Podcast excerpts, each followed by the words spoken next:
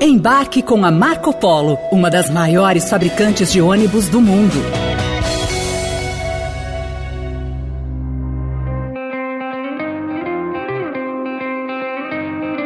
O Peru vive sua pior crise política dos últimos anos.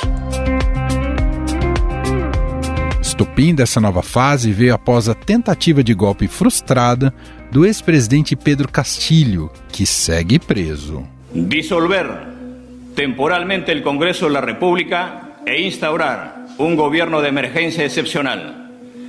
Convocar em el mais breve plazo a eleições para um novo Congresso com faculdades constituyentes para elaborar uma nova Constituição em um plazo não maior de nove meses.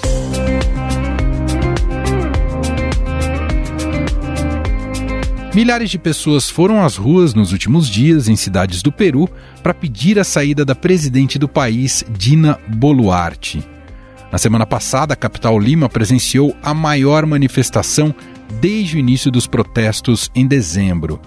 Muitas pessoas de fora da cidade viajaram para participar dos atos em um movimento que foi chamado de Tomada de Lima. Manifestantes e policiais entraram em confrontos.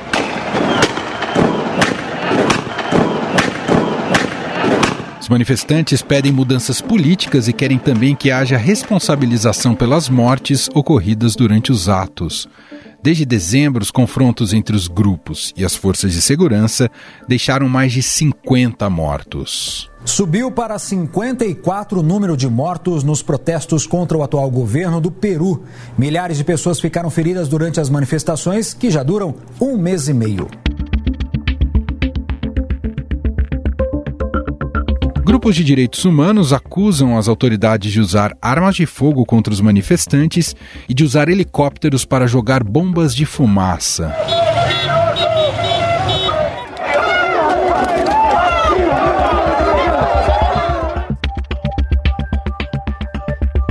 Nós conversamos com a peruana Diomelim Bordais, doutoranda em políticas públicas, que está na capital Lima e nos contou como têm sido esses confrontos entre os manifestantes e a polícia.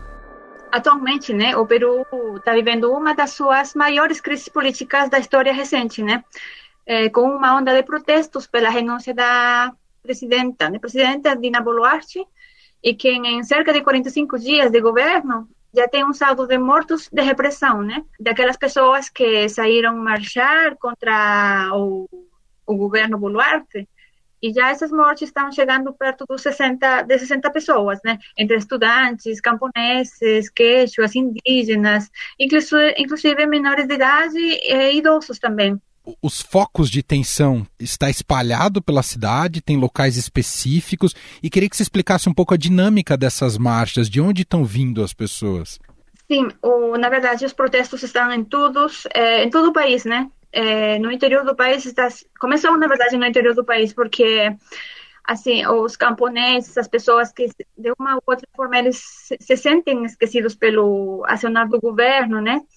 E começou, na verdade, na região do sul, na região de Apurímac, de Andahuaylas. E foi se espalhando, né? Regiões que começaram todo mundo a, a captar a causa, né? E eles começaram como que todo mundo em cada região ter focos de, de protestos. Mas foi é, na região sul que foi muito mais forte. E assim, mas mesmo assim, as pessoas, né? A gente está na rua aí protestando. Uhum.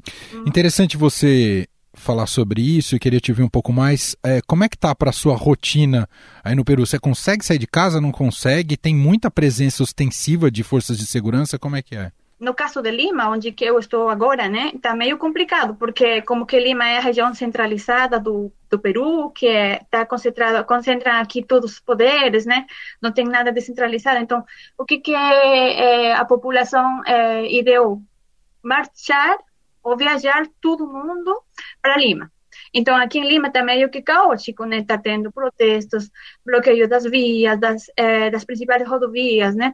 E houve, nesse último 19 de janeiro passado, que se convocou a uma marcha, uma grande marcha, na verdade, que se denominou Toma, Toma de Lima, Toma da capital, né?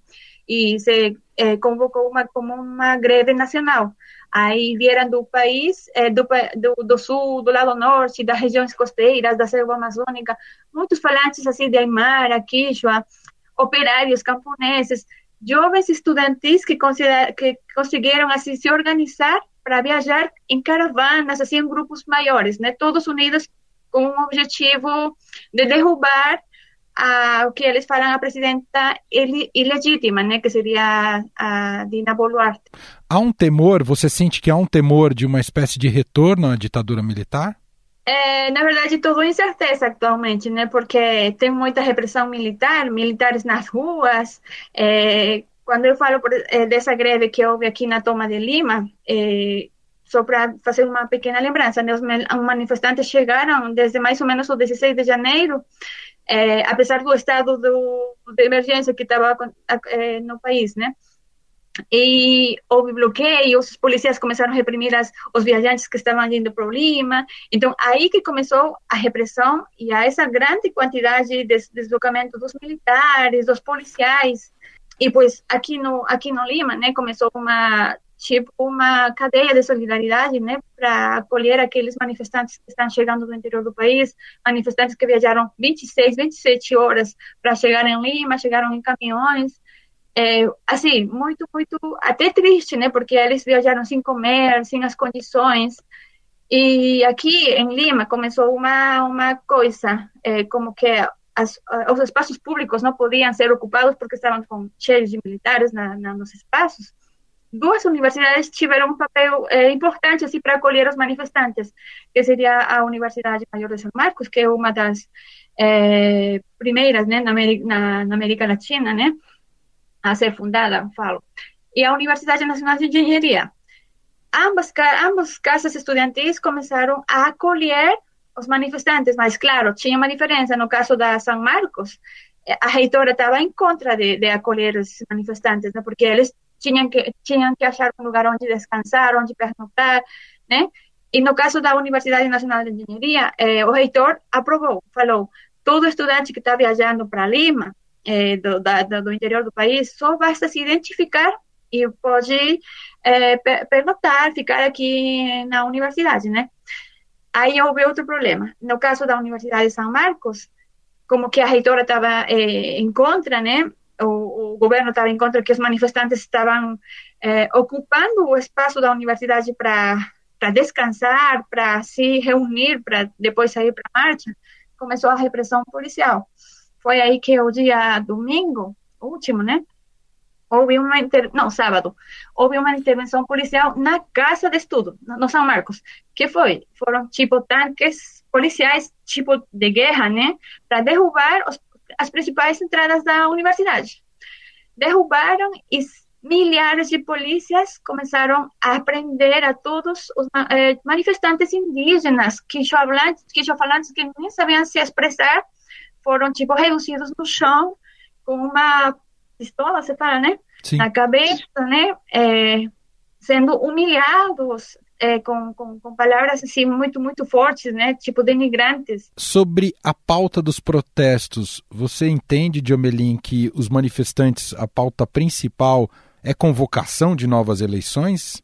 Você acha que isso pacificaria o país?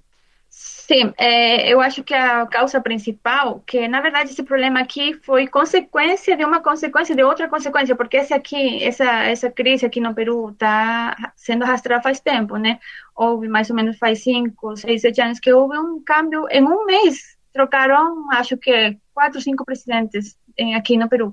Então foi consequência tras consequência e já é, nas encuestas, né, nas, nas é, quando as pessoas eram consultadas no, nas ruas, se eles aprovavam, se eles sentiam confiança, se existia democracia aqui no Peru, todo mundo dava, os resultados eram muito desastrosos. A gente não acha que tem democracia, a gente não crê no, no Congresso Nacional, não acredita, né? É, então, todos esses índices, todos esses resultados só apontavam agora é, que as pessoas estão dizendo como é, causa principal cambio ou mudança da Constituição. Antes, é, o chamado a uma Assembleia Constituinte, né, que vai ser por meio disso que, é, que as pessoas podem ser consultadas. Né? Se pede a volta do Pedro Castilho? Na verdade, não está em pauta principal assim, porque tem grupos que como em tudo, em toda marcha, né, é, a gente tem um objetivo específico, mas tem grupos minoritários que agregam na agenda outros pedidos, né? Mas não é ponto assim principal, não. E você entende, Jamelin, que a sociedade peruana está dividida, polarizada? É, a gente observou muito esse movimento recentemente no Brasil. Uh, isso se acho que você deve ter acompanhado também estando aqui, né? Isso muito presente nas redes sociais. Uh, a gente fala em direita esquerda, claro que muitas vezes essa direita esquerda não necessariamente está atrelada ao que conceitualmente é direita esquerda. Mas, enfim, a gente tem uma divisão no país. Como é que está tá no Peru? É mais fragmentado ou existe dois blocos grandes? O que, que você pode dizer para gente, a gente em relação a isso? É, na verdade, aqui é uma experiência assim, muito fragmentada mesmo, porque tem essa clara diferença entre pessoas da região Serra com as pessoas da, da região Costa, né? É as pessoas que se sentem esquecidas pelo governo, que claramente o aparato centralizado está em Lima, né? Em Lima é a região que se sente super, é, até mais é, em tudo, né? Em direitos, em, em oportunidades e tudo, né? É, das pessoas da Serra, né? E é uma coisa mais ou menos uma questão do que é histórica, na verdade. É uma polarização, inclusive quando se fala de centro, de direita, esquerda, as pessoas, é, a direita está mais concentrada na, em Lima, né, na capital. É, era mais ou menos um, um símil com o que aconteceu com o Bolsonaro e o Lula, no caso, né? É, como que o Pedro Castillo chega no poder? Porque era o mal menor, entre aspas, né? Porque era ou ele ou a filha do, do Fujimori, a Keiko Fujimori, né? Ninguém tinha outra opção. As pessoas falaram, não vamos colocar como presidenta a filha de um genocida, né? Aí que começou a crise, porque o pessoal da Costa Lima queria levar por todos os meios a Keiko Fujimori assumir o poder, só porque não queriam um indígena, né? Porque o Pedro Castillo é um indígena, um professor rural, né? Só por isso, porque ainda tem questões até raciais, tem questões econômicas, né? E aí que se determina mais ou menos essa polarização entre centro, esquerda e região, regional, né?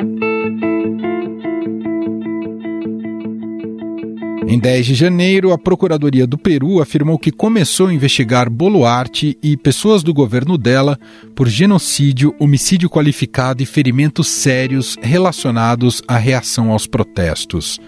A Comissão Interamericana de Direitos Humanos condenou a violência tanto das forças de segurança quanto dos manifestantes e pediu diálogo.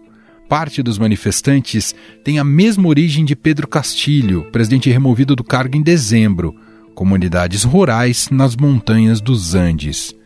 Como explicou a Dilmelim Bordais, que ouvimos há pouco, a população do Peru é dividida entre essas comunidades, que são mais pobres, e as elites, que estão, em grande parte, concentradas na capital Lima. Os partidários de Castilho tinham esperanças de que ele pudesse representar mais os peruanos pobres, rurais e indígenas. Mas o que se viu no seu governo foram escândalos de corrupção, brigas partidárias e oposição no Congresso. E Pedro Castilho estava passando pelo terceiro processo de impeachment justamente porque é mais um dos políticos altamente investigados em processos de corrupção. É uma realidade até que se mistura um pouco com a brasileira, porque tem histórias aí que se ligam.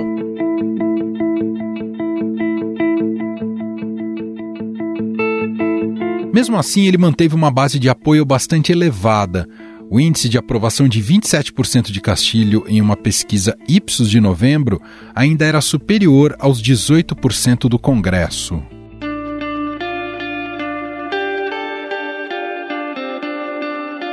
Até quinta-feira passada, quando houve a tomada de Lima, os protestos ocorreram principalmente no sul do país, que é mais pobre e politicamente mais de esquerda que o resto do Peru. Os manifestantes bloquearam rodovias, incendiaram prédios e invadiram aeroportos. Isso implicou prejuízos de milhões de dólares e perdas de receitas. Os bloqueios interromperam o comércio, suspenderam voos e trouxeram problemas para os turistas. O sul do Peru abriga destinos turísticos economicamente e culturalmente importantes como Cusco e Puno. Até por isso, o governo peruano fechou a entrada a Machu Picchu por tempo indeterminado devido aos protestos que atingem o país. O anúncio foi feito pelo Ministério da Cultura com a justificativa de proteger os turistas e o patrimônio histórico. No Peru, a entrada de turistas em Machu Picchu está suspensa até a segunda ordem, em meio a protestos violentos. Autoridades disseram que visitantes que já tiverem ingressos podem pedir o reembolso. As cidades turísticas do sudeste do Peru estão entre as mais afetadas pelos protestos contra o governo. Afinal, qual será o futuro político do Peru diante dessas manifestações? O Brasil pode cumprir algum papel neste momento de crise aguda do país vizinho? Sobre o assunto, vamos conversar agora com Ricardo Leães, cientista político e professor de Relações Internacionais da ESPM de Porto Alegre. Olá, Ricardo, seja muito bem-vindo. Obrigado por ter aceitado aqui o nosso convite.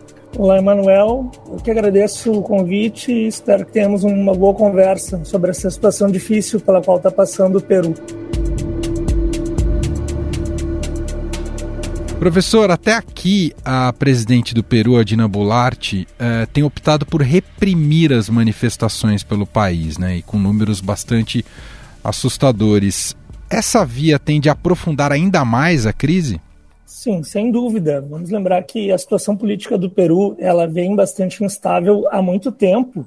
Ela é a sexta presidente do Peru nos últimos cinco anos, então é um número bastante alarmante se a gente pensar comparativamente.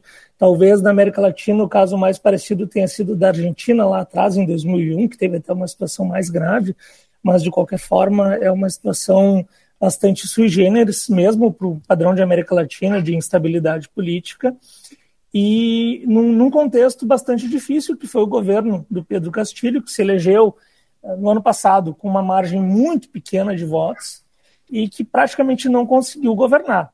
O Peru tem uma situação muito curiosa do ponto de vista institucional, que é o fato de que, por um lado, constitucionalmente, ainda existe um certo entulho autoritário, ainda do período do Fujimori, mas, ao mesmo tempo, o Congresso tem muito poder no Peru. O Peru tem uma, um Congresso que é só a Câmara, não, não tem um Senado, e o Congresso tem muita facilidade para depor um presidente. Ele pode questionar moralmente o presidente.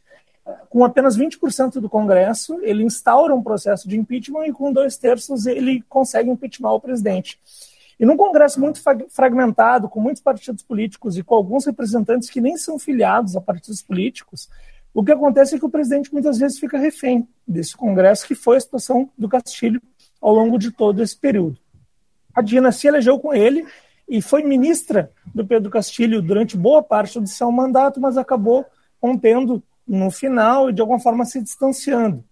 O problema é que o Peru, assim como, e essa situação a gente está bem familiarizado, ele é uma sociedade que está polarizada também, justamente por isso que a eleição foi apertada, que é a situação que tem se transcorrido de maneira mais frequente na América Latina. Vamos lembrar que o, no Uruguai a eleição do Lacajepou foi muito apertada, a eleição do Lula foi apertada, a eleição do Castilho foi apertada, na Colômbia, a eleição na Colômbia, no Chile, ou seja, isso vem acontecendo recorrentemente, o que coloca o candidato eleito com uma margem pequena numa situação muito difícil. E quando se acrescenta um contexto de que institucionalmente o quadro já é difícil, bom, aí o cenário fica mais complicado ainda. E aí a gente chega no momento presente, e se observa que a atual presidente, ela não é considerada uma presidente legítima por muitas pessoas que votaram no Pedro Castilho, ainda que estivessem satisfeitas com os rumos do, do, mandato e que eventualmente não concordassem com o fechamento do Congresso, mas o fato é que ela não tem uma, não goza de um prestígio junto junto a boa parte da população e tem recorrido, recorrido à violência e repressão para lidar com os processos de com, com, os protestos e as manifestações que têm acontecido. A gente está vendo no Peru uma situação muito grave. 60 pessoas já, já morreram, é, é um índice, é um número muito, muito alto. Vamos lembrar que, comparando com a América Latina, na Argentina, em 2001, exemplo que eu citei, cerca de 120 pessoas morreram. Foi uma situação muito noticiada no Brasil à época. Ah, no Caracaço, na Venezuela, oficialmente, lá em 89, 300 pessoas morreram, alguns organismos de direitos humanos falam em 3 mil. De qualquer forma, considerando que ainda estamos vendo esses eventos transcorrerem, não se trata de uma situação auspiciosa. Já temos um número de 60, mas infelizmente pode chegar a um número muito maior. Uhum. Então, sem dúvida, essa situação sim pode prejudicar a atual presidente, talvez ela acabe sendo forçada a renunciar ou até passe por mais um processo de impeachment na, na história do Peru. Te ouvindo, professor, parece um pouco o cachorro correndo atrás do rabo a situação do Peru, porque ah, numa democracia frágil, tão, com, com autoritarismo tão. Uh, com instrumentos tão fáceis né, de, de, de colocá-los uh, em prática, com essa crise de confiança na, na classe política, qual é a saída? E, e, com a falta de lideranças também que possam unificar o país, fica parecendo que está num beco sem saída o Peru. Exatamente, é, é exatamente a mesma sensação que eu tenho, de que o Peru está correndo atrás, atrás do próprio rabo, porque é uma Constituição que simultaneamente tem um entulho autoritário e ao mesmo tempo dá muito poder para as instituições. É, é claro que as instituições têm que ser freios e contrapesos numa democracia, a gente sabe disso. Mas isso não pode significar que o Congresso tenha condição de depor qualquer presidente, de impedir um presidente de governar o presidente que tinha acabado de ser eleito, como foi o caso do Castilho. Tanto que, no momento em que ele anunciou a suspensão né, do, do, Congresso, a ideia era fazer uma nova Constituinte. Ou seja, independente, e aqui não, evidentemente não se trata de apoiar essa medida, nem de achar que ela foi necessária, mas sim de, de observar que está já no imaginário popular no Peru a ideia de que é preciso buscar uma solução institucional, uma refundação institucional, para que o país consiga buscar uma, uma alternativa. Ao mesmo tempo em que a situação econômica no Peru está relativamente tranquila, num, num, num, cenário mais macro. É claro que o Peru tem uma série de problemas, como qualquer país latino-americano, enfrenta questões agudas de pobreza, desigualdade social, mas em termos macroeconômicos a situação vem relativamente bem. Queria te ouvir também, professor, porque uh, acompanhando o noticiário, eu conversei há pouco também com uma, com uma peruana que trouxe um pouco do relato de como está a situação por lá, mas me parece que é uma divisão no país que é quase geográfica, de fato, com uma divisão muito clara entre o que é Lima e o que é o resto do país, e que isso não tem conciliação aparente. Esse ponto é bastante importante também, Manuel, porque muitas vezes nós no Brasil, por mais que sejamos latino-americanos também, não nos damos conta de uma realidade que faz parte da maior parte dos países latino-americanos, que é a Cordilheira dos Andes. A maior parte dos países latino-americanos tem a sua presença territorial, geográfica marcada pela cordilheira. Então, o que faz com que parte da população se concentre em, em, algumas cidades, porque por uma questão de não conseguir, não, não se concentrar, o Peru, ainda a maior parte do território, tem uma floresta, ele não, não pode ser habitado. Ao mesmo tempo, existe um conflito da população uh, nativa que está insatisfeita com a exploração de minérios. O Peru é um grande exportador de minérios, com, com destaque para o cobre, é o segundo maior exportador de cobre no mundo. E já existe a perspectiva de explorar lítio, de explorar gás natural também. Existe um conflito da exploração desses recursos. Uh, ao mesmo tempo, ele tem uma legislação bastante favorável para as empresas estrangeiras investirem no Peru. O Fujimori deixou como legado uma, uma amarra na mudança de contratos de investimentos internacionais. O presidente ele não simplesmente não consegue, via decreto, via legislação, alterar, alterar a situação de contratos antigos, o que é muito bem visto por investidores internacionais, mas num contexto em que boa parte da população, e que não, não se interessa, não interessa avaliar se estão certos ou errados, mas está insatisfeita com essa situação de mineração, porque pensa, seja porque não concorda com a mineração em si, seja porque pensa que o Estado peruano podia estar oferindo mais recursos, se coloca uma situação de tensionamento muito, muito forte.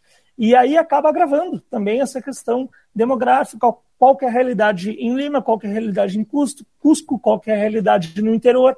Então, realmente, a situação é bem difícil e a tendência é que só se resolva ou com algum líder muito capaz, muito habilidoso, mas olha, muito habilidoso mesmo, ou eventualmente com algum tipo de refundação institucional que pode ser mais profunda ou menos profunda. Por exemplo, talvez se o Peru criasse um Senado talvez de alguma forma isso já retirasse um pouco desse poder excessivo do Congresso e aí combinado com um líder mais, mais habilidoso, talvez essa tensão se dissipasse. Ou talvez a crise vá se prolongando, vá se alargando por tanto tempo que acabe acontecendo uma situação de uma mudança institucional mais profunda. Professor, eu queria te ouvir um pouco mais sobre, eh, o senhor citou a questão da polarização e que não é um fenômeno só do Peru, que a gente observa no Brasil e em outros países, inclusive no próprio Estados Unidos, que dá muita uh, tem sido um nascedouro de, de, de, partidos mais extremistas ou ideologias mais extremistas. O que a gente observa no Peru é parecido com o que ocorre, é um fenômeno parecido com o que ocorre em outros países? O Peru, de alguma forma, ele até pode ser considerado um pouco iniciador desse processo. A gente, infelizmente, tem o mau hábito de dar muito mais atenção para os fenômenos que acontecem no centro da, do mundo. Mas se a gente observar as ações do Alberto Fujimori, ele muito se assemelha a alguns líderes de direita ou de extrema direita populistas que estão, estão no poder atualmente, ou que estiveram e já, já acabaram saindo. Ele, ele era um governante com apelo popular, ele foi eleito no Peru uh, com, se opondo ao, ao escritor uh, ao escritor o, o Vargas, Llosa. Uhum. Isso, e, e, e, o argumento para a eleição, eleição dele era não fazer um ajuste neoliberal, era não fazer um ajuste econômico. E o Vargas Llosa era o candidato mais liberal. Mas no governo, o Fujimori foi um, um político alinhado à direita, tanto que deixou esse legado econômico e institucional importante, como a independência do Banco Central, a, a impossibilidade de quebra de contratos, e ao mesmo tempo que governou de forma autoritária. Então o Peru, de alguma forma, ele está. O pano de fundo do Peru já é esse há muito, muito tempo. Para a gente fechar, professor, queria te ouvir sobre que tipo de influência o Brasil pode exercer nessa constante crise no Peru e ainda mais sob o ponto de vista agora de o Brasil buscando um novo protagonismo regional, né? A gente inclusive observou nessa terça-feira, né? O Brasil retomando a, sua participação na, na CELAC. Uh, se o Brasil pode vir até algum papel ou não a partir de agora? Com certeza sim. O Brasil é um país que tem sempre um, uma liderança regional bastante importante e especialmente o presidente Lula sempre buscou exercer esse papel de liderança importante. No entanto, não vamos nos esquecer que o Peru não é um país absolutamente fundamental, embora tenhamos divisa com o Peru, sejamos próximos, do ponto de vista econômico, comercial, mesmo político, de relações bilaterais, não é um país que ganha tanto destaque, tende a ganhar grande destaque na diplomacia brasileira. Agora, evidentemente que, dada a situação grave, uma situação relativamente inédita, ou inédita na história recente, vamos dizer assim, pode sim que o Brasil busque uma, uma participação mais ativa para achar alguma solução. Agora, muito mais como um negociador, como de um ponto de vista diplomático, do que efetivamente exercendo influência no Peru, porque o Brasil não tem muita influência no Peru.